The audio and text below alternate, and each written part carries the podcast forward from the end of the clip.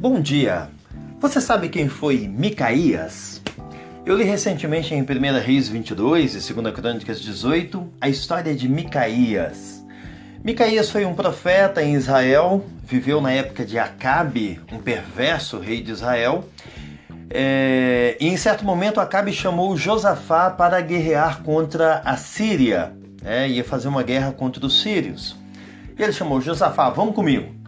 Josafá era rei de Judá. Josafá falou: beleza, eu vou, mas vamos consultar a Deus acerca dessa, dessa empreitada. Acabe chamou não apenas um, mas 400 profetas. E todos eles vieram juntos falando com o rei: beleza, rei, vamos lá, vamos ganhar desses sírios aí, vamos meter porrada neles, vai ser beleza, vai ser vitorioso, vai ser lindo, né? Deus vai te abençoar, vai dar tudo certo. Josafá não ficou muito satisfeito com aquele negócio, não é?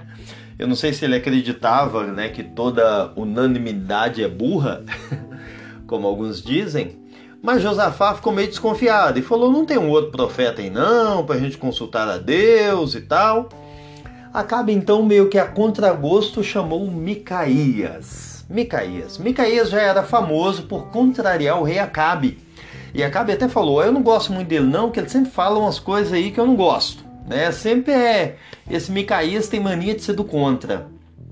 Mas beleza, fomos lá chamar o Micaías. Antes de Micaías chegar, já deram uma pressão em Micaías. Ó, Micaías, está todo mundo lá apoiando o rei, falando que vai dar certo, que vai ser benção, que o rei vai ser vitorioso e tudo mais. Não vai estragar, Micaías. Tá? Não vai estragar o negócio, não. Mas Micaías chegou lá e profeta é profeta, né, meu amigo? Profeta é profeta verdadeiro, pelo menos não tem escolha, não é? Micaías abre a boca e contraria o rei e acaba contrariando também os, os colegas, né, entre aspas, dele, né, os 400 profetas que estavam lá. Por causa disso, ele é agredido, recebe um tapão de Zedequias, que era um dos profetas, e Acabe manda ele para a prisão, onde ele provavelmente já estava. Né? Acabe manda ele de volta para, para a prisão. Quando a gente lê a história de Micaías, né, você pensa assim, cara, que homem, que homem corajoso, que homem fiel, é fácil elogiar Micaías. Mas seja sincero, você já tentou ser uma voz dissonante enquanto todos os outros estão sendo unânimes? Você já se atreveu a ser o do contra?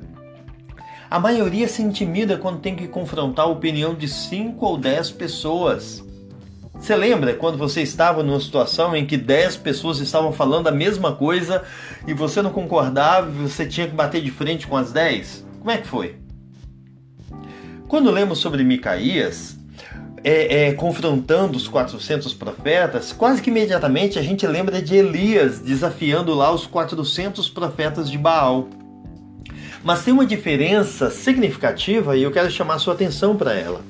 Os profetas que Elias desafiou eram oficialmente adoradores de Baal.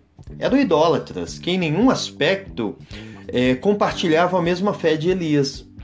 Mas no caso de Micaías, não. Os profetas que ele contraria são, ao menos oficialmente, profetas de Deus.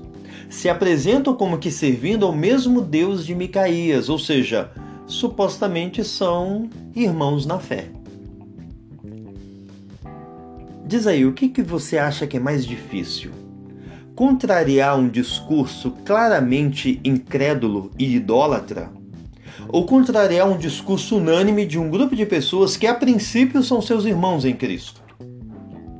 Sabemos bem a pressão que existe para fazer parte do grupo, para ser aceito e não ser visto como do contra.